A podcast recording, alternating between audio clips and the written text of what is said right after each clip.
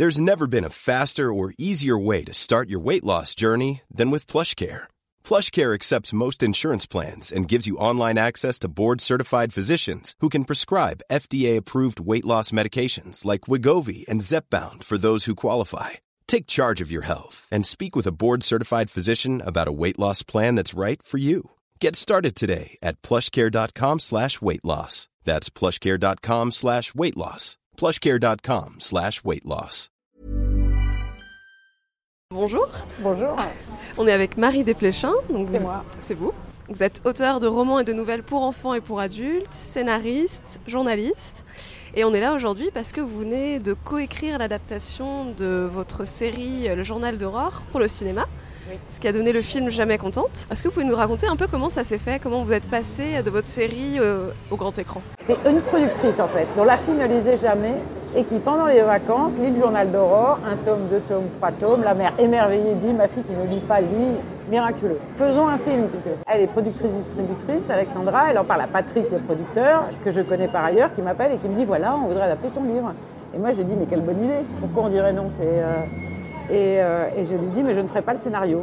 Il me dit, pas de problème, je fais le scénario. Ne me demandez pas comment ça se passe, ça se passe toujours comme ça. Et comment ça se fait C'est que vous avez eu envie non, parce qu'il m'a dit mais si, fais-le, essaie, c'est pas grave. Voilà. Donc voilà, j'ai fait une première version avec une jeune femme qui s'appelle Adrienne Bouton, qui est spécialiste des teen movies. Et après, il fallait trouver quelqu'un pour le réaliser. Et ça, en France, ça se fait. Les gens, ils réalisent plutôt les scénarios qu'ils ont écrits, donc c'est pas si simple de trouver quelqu'un qui veut bien faire un travail sur le scénario de quelqu'un d'autre. Et bonheur, chance, miracle, Émilie Deleuze, que je connaissais, dont j'avais vu les films par ailleurs, voilà, dont j'aimais bien, et les films, et l'esprit, et accepte de faire le film parce qu'elle a le temps à ce moment-là, et, euh, voilà, et on se rencontre, et elle retravaille le scénario avec Laurent Guyot, qui est son co-scénariste, plus encore des personnes, et en fait, voilà, je sors du jeu. Parce que ça devient son film, donc je n'ai pas commencé à me mêler de tout. Je sais bien que ce n'est pas la même chose un livre et un film. Quand vous avez coécrit, qu'est-ce que vous aviez à l'esprit? Parce qu'il fallait garder, j'imagine, l'essence des romans.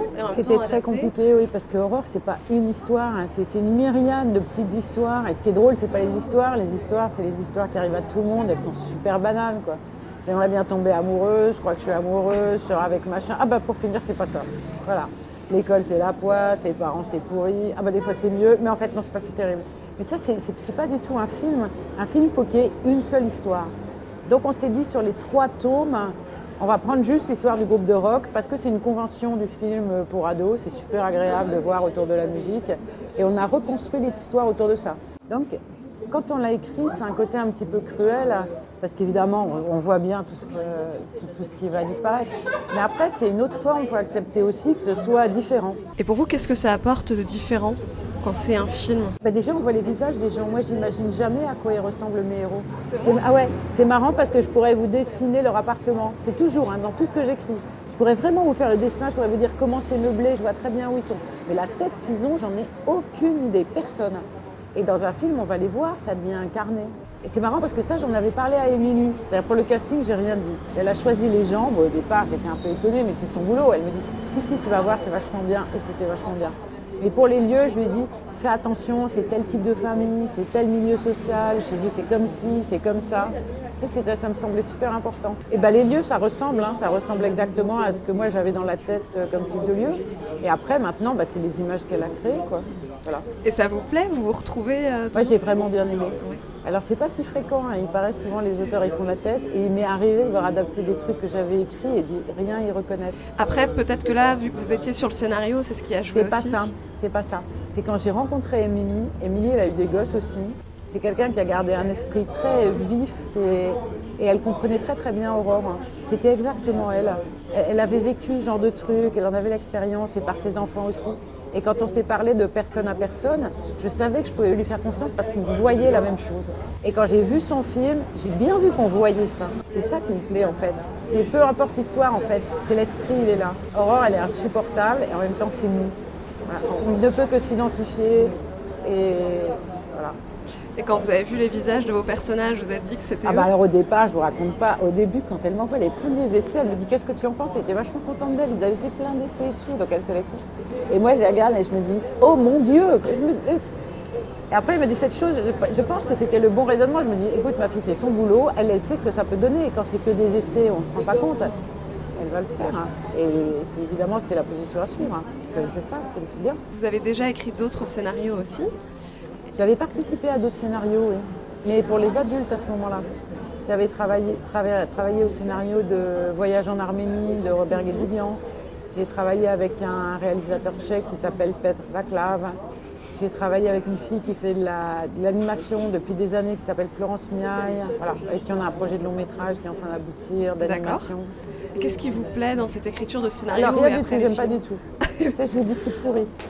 Parce que quand on écrit un livre, on est super bien, on est tout seul dans sa cuisine, on est le maître du monde. Ça dure le temps qu'on veut, on fait ce qu'on veut, voilà. Le cinéma, ça ne dure pas longtemps, c'est une heure et demie à deux heures maximum, après c'est fini.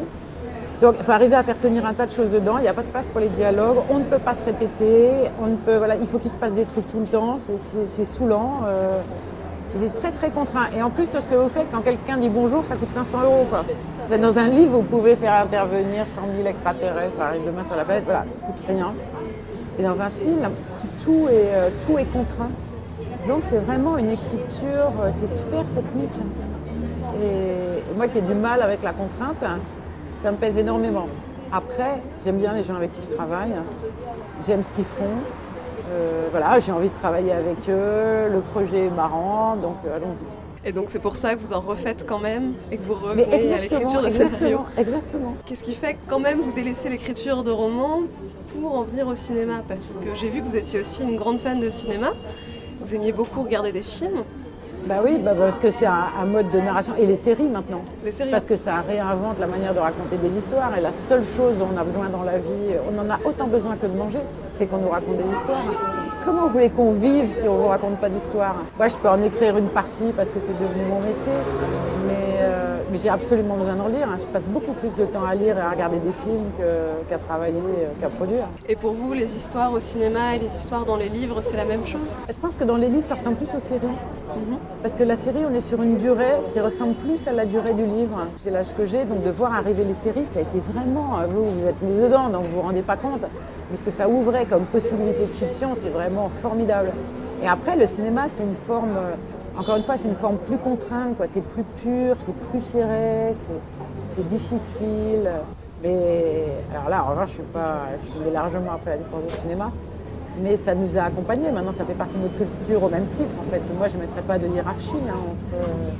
ce qui est important, encore une fois, c'est ce que ça apporte à votre imaginaire et à votre construction de vous-même à travers votre imaginaire. C'est l'imagination qui fait la réalité. Et quelle série vous aimez bien regarder? Euh, bah, la, la- la série, euh, bon, alors, puis il y en a un tas qui sont super agréables et marrantes et tout ça. La, meilleure des meilleures séries, à mon sens, c'est The Wire, qui était sur écoute en français. Les cinq saisons de The Wire, j'ai encore rien trouvé qui égale à la puissance de, de cette série. Et pourquoi Au niveau de la narration, justement, de l'histoire que ça De raconte tout. La narration, elle est incroyable. On vous raconte toujours des trucs que vous ne comprenez pas, que vous ne comprenez qu'après. Donc c'est d'une habileté inouïe. L'interprétation est démente. Moi, je, suis, journaliste. J'adore le travail sur la, réalité. Et le fait que David Simon, et c'est partie de son travail de journaliste à Baltimore, pour construire, qu'il ait travaillé avec des gens de Baltimore et des acteurs. Euh, Omar, par exemple, je pense que ce n'est pas, pas un acteur professionnel. C'est une réussite inouïe. C'est incroyable comme réussite. Alors justement, vous dites que vous êtes journaliste de formation. Et euh, qu'est-ce qui vous plaît dans ce métier que vous continuez aussi à exercer encore maintenant? Oui, oui, bien sûr. Bah, c'est une possibilité. C'est quand même un métier, c'est dingue. Vous êtes payé pour aller sonner chez les gens et dire Alors, écoutez, mon ami, racontez-moi cette histoire. Après, vous dites Je n'ai pas très bien compris. Si vous pouviez répondre au moment. où- Et après, c'est- c'est. Enfin, quand vous avez la possibilité de l'exercer, et moi, par chance, j'ai la possibilité de faire des choses qui m'intéressent, c'est-à-dire que là où le monde vous intéresse, bah, vous dites Je vais aller voir. Je vais aller voir dans cette ville, par exemple, comment ce maire fait, comment il fait son boulot. Et, euh, à la fin, vous êtes payé pour ça. C'est quand même, c'est royal. C'est un moyen euh, d'avoir accès au monde, de le comprendre. Et c'est pas tout d'y aller, parce que déjà, quand on y va, on cherche un truc et tout. Mais après, quand vous devez l'écrire, ça veut dire que vous devez faire le point sur vos idées. Vous devez savoir où vous en êtes et comment ça s'organise. Et ça, c'est un très très bon travail pour vous. Je pense que ça vous aide à, je sais pas, à meubler euh, votre compréhension du monde et votre manière de l'habiter. Est-ce que ça nourrit votre, votre écriture de fiction? Bien sûr, bien sûr. C'est- comme dans la vie, tout se nourrit de tout. C'est comme de, de l'hy- l'hypertexte, c'est-à-dire ce que vous lirez, ce que vous verrez au cinéma, ce que vous écouterez comme musique, les amis que vous rencontrez. les gens que vous croiserez dans la rue, là où vous habitez. Voilà. Tout ce qui vous intéresse, en fait, il n'y a pas de frontière entre les choses. Tout s'alimente et tout s'enrichit. Il n'y a pas de petit domaine. Et, euh, et donc dans mon travail, j'ai l'impression qu'à un moment, tout vient se nouer. Quoi. Ce que j'écris est forcément nourri euh, de, de- de ce que j'ai fait, appris, compris par ailleurs, de ce qui m'a ému. Parce que vous avez aussi écrit des livres témoignages. Vous avez écrit Dambé, vous avez écrit. euh, La vie sauve. J'ai écrit Sotique pour les enfants il n'y a pas longtemps. Oui, parce que il y a des histoires qui sont dans les livres, et après les gens sont des histoires. hein. Vous savez, c'est un, truc africain qui dit euh, une vieille personne qui meurt, c'est une bibliothèque qui disparaît. Eh bien, alors, c'est pas tout à fait la, même idée, mais il y a des gens qui vous racontent leur histoire et c'est beau comme une fiction. Quand vous entendez le son de leur voix, c'est comme si c'était écrit. Et souvent, ça m'est arrivé de dire aux gens, mais c'est tellement bien comme tu racontes, écris-le. Seulement, c'est pas la même chose. C'est super difficile. J'ai mis très longtemps à m'en rendre compte. On ne peut pas. C'est un travail, il y a une technique. Et quand on a exercé cette technique, on est plus à même de la maîtriser. Et donc, pour tous ces gens dont je vous parle, c'est des gens que j'ai rencontrés. Et je me disais, mais quand ils parlent, mais bon sang, mais évidemment, c'est une scène, c'est un livre. c'est- Et, euh, et donc, ils ont accepté de me faire confiance. Et à ce moment-là, je co-signe les livres. Parce que si moi j'écris, le premier livre, c'était la personne. C'était elle qui avait l'histoire. Donc il n'y a pas de raison que ce soit pas 50-50. C'est 50-50. Est-ce que c'est pas frustrant quand on est écrivain à côté de fiction, de là pas justement tout contrôler et que tout vienne pas de vous parce que vous devez respecter du coup l'histoire et la personne qu'il y a à côté? Mais c'est une bonne leçon. Et la personne, c'est une histoire. En fait, ça change votre regard sur le monde. C'est-à-dire que du coup, vous vous rendez bien compte qu'on voit tout comme des fictions. C'est-à-dire le monde, c'est rien. Le monde, on ne sait pas ce que c'est. Le monde, c'est une espèce de chaos complètement disséminé dans lequel on est précipité avec des outils, des capteurs, les yeux, la mémoire, les oreilles, voilà, la sensualité. Et avec ça, on construit quelque chose. Et c'est une construction, c'est une fiction. Et elle s'alimente de ce qui lui parvient comme stimuli de partout, mais aussi de ce qui lui est proposé comme fiction. C'est des modèles, les histoires, c'est des modèles, les films, les chansons, tout ça, c'est des modèles. Et donc, en fait, moi, j'ai. Oui, bien sûr, c'est pas tout à fait le même travail, mais c'est pas si loin. Et après, si jamais je veux m'inventer une bonne histoire ou je sais pas quoi, là, je fais, j'écris pour les enfants et là, je fais la reine du monde. Je- Alors justement, vous avez écrit, donc vous avez commencé par écrire pour les enfants, quand vous avez fait de la fiction, et ensuite vous avez aussi écrit pour les adultes sans pour autant délaisser les enfants. Qu'est-ce qui fait que vous êtes sur ces deux tableaux et que vous aimez apparemment les deux? Bah, écrire pour les enfants, c'est merveilleux. Parce qu'à l'âge que j'ai maintenant, je vois arriver des dames de 30 ans avec une petite fille qui disent Oh, j'adorais vos livres quand j'étais petite et maintenant, ma fille des livres. Et vous savez, la vie, quand elle passe, pour la plupart des gens, ils ont l'impression que c'est rien, c'est du sable, ils n'ont rien. Ils disent Oh, où tout ce temps est passé? Et moi, je me dis C'est incroyable, ce temps, il est là. Il est dans cette personne qui était une enfant, qui se souvient de ce qu'elle a lu et qui est maintenant elle-même une enfant. Et à ce moment-là, ça justifie d'une manière incroyablement gratifiante ce que vous avez fait dans votre existence. Après, les enfants, c'est un public formidable. Parce que, d'abord, ils ne se souviennent pas de votre nom, ou alors on leur a bien répété dix fois. Mais ils sont super francs et jamais méchants. Et s'ils n'aiment pas, ces gens, il n'y a pas assez d'action, c'est vrai, mon gars, il n'y a rien à dire, il n'y a pas zéro action, je suis nulle. Après, s'ils aiment bien, ils vous le disent avec une, euh, gratitude et un enthousiasme qui est vraiment. C'est super agréable. Voilà, non, j'adore ça. Et j'adore aussi le, le monde. J'ai- J'aime me mettre à la place d'Aurore, par exemple. J'aime retrouver mes 13 ans, me mettre sur la prise 13 ans. C'est- vach- enfin, L'adolescence, c'est dur, mais c'est vachement beau. Toutes ces premières fois, toutes ces terreurs, toutes ces, tous ces machins surmontés. C'est très héroïque. C'est- Vous êtes un peu nostalgique de cette période? Non, c'était les meilleures années de ma vie. hein. Moi, D'accord. 14-17, c'est pourri pour un tas de gens, mais moi, 14-17, c'était le paradis de bout en bout, ou presque. Et euh, c'était vraiment bien. Non, mais j'ai pas la nostalgie. Moi, je trouve la vie, c'est marrant tout le temps. Quoi. Voilà. Est-ce que vous trouvez qu'il y a peut-être plus de liberté dans l'écriture pour les enfants que pour les adultes? Bon, on n'est pas emmerdé par la critique. On n'est pas emmerdé par le regard de Ah, c'est de la bonne littérature. Ah là là. On sait bien, dans les enfants, il n'y a pas de concurrence parce que c'est pas une littérature avec euh, tout le jugement. euh, on s'en fiche. Enfin, des gens considèrent que c'est pas de la littérature, c'est des histoires pour les enfants, donc on a la paix. Du coup, les rapports entre les écrivains, ils sont bons. On peut facilement admirer les autres, être vachement content de ce qu'ils réussissent. Il n'y a pas d'envie malsaine, quoi. On peut se dire, ah, euh, franchement, c'est trop bien, j'aimerais bien être aussi bien. Là, j'ai lu les derniers Mario de Murat et Sauveur et. Ah, mais je me suis dit, mais trop Mais c'est dingue, c'est dingue. Je me dis, si jamais il arrivait à faire ça. Mais en fait, je peux pas du tout l'envier d'une manière malsaine, quoi. Je, je suis vachement heureuse. Et je vous jure, chez les adultes, c'est pas le même sentiment. on se mesure pas la même. je trouve ça plus violent, c'est plus brutal. il y a- Ah non, ouais. Pourquoi vous êtes lancé quand même dans l'écriture pour adultes? Parce D'abord parce qu'il y a des histoires qu'on ne peut pas raconter aux enfants de son expérience d'adulte parce que ça ne les concerne pas, ça ne les intéresse pas et tout. Et puis euh, voilà, donc je voulais les raconter, donc j'étais bien obligée de les raconter pour les adultes. Et après, moi j'aime bien faire les trucs que j'ai jamais fait, j'aime bien pour le prouver, pour dire je sais le faire.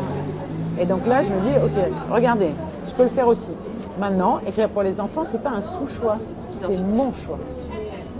Et quelles ont été les réactions de vos lecteurs adultes Sur les bouquins que j'ai faits, Oui, sur les livres adultes. Bah, c'est c'est très nuancé en fait, il y a de tout. Non, non, j'ai des trucs. En général, les gens sont plutôt sympathiques. hein. Vous n'avez pas Ouais. regretté Non, non, j'ai pas regretté, mais encore une fois, je trouve ça violent. C'est pour ça que j'aime aussi écrire avec d'autres gens parce qu'on y va à deux. Je trouve ça génial. On n'est pas tout seul, quoi. on peut toujours euh, être pour l'autre ou. euh, donc, si c'est bien, on est à l'abri. Mais sinon, non, j'ai pas regretté. C'est pas, pas ce que je préfère. Une publication de livre d'adultes, c'est pas mon, c'est pas mon truc préféré. Alors c'est vrai que du coup, normalement, le, le travail d'écrivain est assez solitaire, mais vous, vous travaillez souvent en Ah non, moi, collaboration. je- moi, je rêve de solitude. Si, quelqu'un pouvait s'occuper de mes affaires la moitié de la journée, je serais ravie laisser toute seule. Je suis très bien avec moi-même. Mais après, bon, la vie, il y a trop de gens, la vie est trop marrante, il y a trop de trucs à faire, donc je n'arrive pas à être assez seule. Bah écoutez, un grand merci. Bah, merci à vous. En tout cas, on conseille, hein. ah bah, on conseille à toutes nos lectrices vraiment d'aller voir Jamais Contente. Ah ouais, allez-y, je vous jure, c'est bien. Emmenez vos mères aussi. En tout cas, moi, j'ai Voilà, vraiment retrouvé l'impertinence euh, du personnage d'Aurore et c'est très chouette. Ça fait très plaisir. Un grand merci. Merci à vous. ACAST powers the world's best podcasts. Here's a show that we recommend. This is Roundabout Season 2, and we're back to share more stories from the road and the memories made along the way. We're talking rest stops. If we're stopping to get gas, you will be timed. you will be for sure.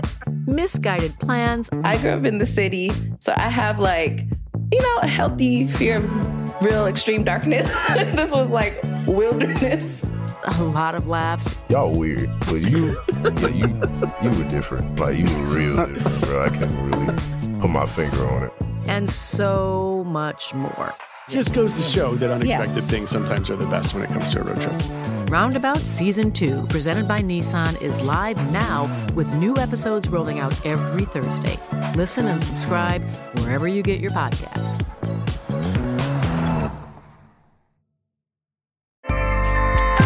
ACAST helps creators launch, grow, and monetize their podcasts everywhere.